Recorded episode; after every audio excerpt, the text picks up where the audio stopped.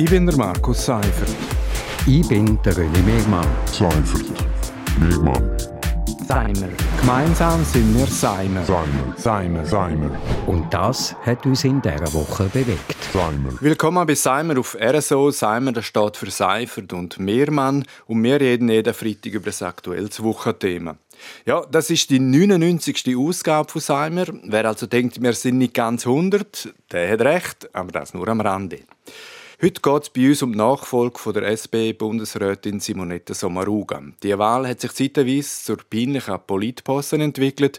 Parteileitung mit dem Cedric Wermuth und der Matthäa Meier, der selbsternannte Inbegriff von Gleichstellung, hat gerade einmal zum Zweihänder gegriffen und alle Männer von Nachfolge ausgeschlossen. Diskriminierung als Mittel zur Gleichstellung, das ist erstens einmal peinlich und zweitens verfassungswidrig. Ja, also ich habe das überhaupt nicht verstanden, dass man irgendwie, also das ist ja, das ist ja mm, fast Minuten nachdem äh, Simonetta Sommaruga ihren Rücktritt angekündigt hat, haben die gesagt, es können nur Frauen kandidieren. Und äh, das ist so mir so ein bisschen so in, in äh, sowjetischer ZK-Manier vorgekommen. Ja, und das Paradox ist eigentlich, dass dann die erste offizielle SP-Kandidatur von einem Mann, also vom Zürcher Ständerat Daniel Josic, ist. Er sagt, dass er sich mit seiner Kandidatur vor allem auch gegen das Frauendiktat von Meyer Wermuth wehren will. Es ist wirklich zu hoffen, dass die SP-Bundeshausfraktion sich darüber hinwegsetzt und eine Männerkandidatur nicht per se ausschließt. Dass sowieso, ob mit oder ohne Mann auf dem Ticket eine Frau gewählt wird, das ist ja unbestritten. Also in der Zwischenzeit haben sich nämlich mit Eva Herzog und der Evi Alemann zwei fähige Kandidatinnen zur Verfügung gestellt. Und vielleicht kommt mit Jurassierin Elisabeth Bohm-Schneider noch eine dritte Frau dazu. Und das dürfte es dann ja sein für Daniel Josic. Und die SP wird weiterhin mit einem Mann und einer Frau im Bundesrat vertreten sein. Das finde ich grundsätzlich auch okay. Also es ist ja nicht, es ist ja nicht schlecht, äh, wenn, wenn äh, für Simonetta Sommaruga wieder eine Frau im Bundesrat kommt.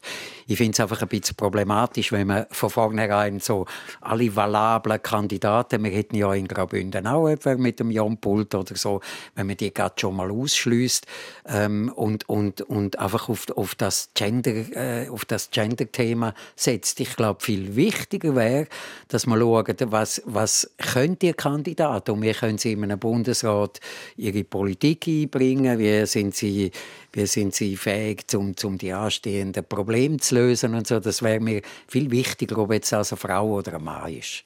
Ja, du hast es angetönt, für uns Bündner und Bündnerinnen wird es dann bei der nächsten SP-Vakanz interessant. Also dann, wenn der Bundesrat Alain Berset zurücktritt, dann dürfte vielleicht die Stunde vom Nationalrat Jon Pulk schlagen. Der hat sich nämlich bei der Nachfolge von der Simonetta Sommaruga sofort aus dem Rennen genommen. Ganz einfach, weil er ein Y-Chromosom zu viel hat. Fähig wäre er ja allemal und wahrscheinlich hat er sich cleverer verhalten als der Daniel Josic.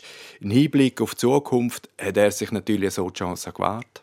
Das hat er auf jeden Fall. Und äh, ich würde mir jetzt mal unterstellen, ich weiß es natürlich nicht und vielleicht läutet er mir dann nachher an und sagt, hey, bist du eigentlich wahnsinnig? Aber ich würde ihm unterstellen, dass er sogar strategisch denkt hat und dass er auch genau gewusst hat, also wenn ich jetzt komme und sage, du, ich würde auch noch gerne kandidieren, dann, dann ist das Thema erledigt. Ich glaube eben auch, dass der Daniel Josic mit seinem winkelriedhaften äh, äh, Impression-Springen jetzt sich selber äh, keinen Gefallen tun hat und sich eher so äh, seine Bundesratskarriere verbaut hat und dass der Jon Pult das aber strategisch sehr geschickt gemacht hat. Jetzt aber nochmal zum Klarstellen. Also, ich muss schon sagen, ich finde es richtig, wenn eine Nachfolgerin für Simonetta Sommaruga gewählt wird. Der Anspruch bei zwei Sitzen von SP muss eine Vertretung von beiden Geschlechtern sein. Aber mit dem Diktat von Wermut Meier hat sich die SP total ideologisch verändert. Also, da ist sogar die Mitte weiter, wo mit nur einem Sitz diskussionslos zwei Frauen hintereinander aufgestellt und eingebracht hat. Und solange die SP Diskriminierung in den vergangenen 174 Jahren Bundesrat mit Diskriminierung korrigieren will, solange bleibt Gleichberechtigung einfach total beliebig. Also erreicht ist ja das Ziel erst, wenn das Geschlecht keine Rolle mehr spielt, sondern Kompetenz ja, spielt. Das finde ich auch. Also eben, man hat sich da, man hat sich da mm, aus irgendwelchen Überlegungen eingeschränkt von vornherein irgendwie Minuten nach dem Rücktritt von der, von der aktuellen Bundesrätin. Und das finde ich, das finde ich einfach äh, schlecht und so. Und es geht eben, es müsste viel weniger um, um, um Geschlechterfrage gehen, um viel mehr um Kompetenzen. Und dass selbstverständlich die Nachfolgerin von seinem netten Sommaruga eine Frau dürfte sein, das ist okay, aber die Auswahl vorher schon so einschränken, finde ich einfach ein Fehler. Da machen wir einen Schlusspunkt an dieser Stelle. Das ist Seimer Nummer 99 vom 11. November. Seimer gibt es jeden Freitag hier auf RSO. Ich bin der Markus Seifert. Ich bin der René Megmann. Seifert. Megmann. Seimer. Gemeinsam sind wir Seimer. Seimer. Seimer. Seimer. Und das hat uns in dieser Woche bewegt. Seimer.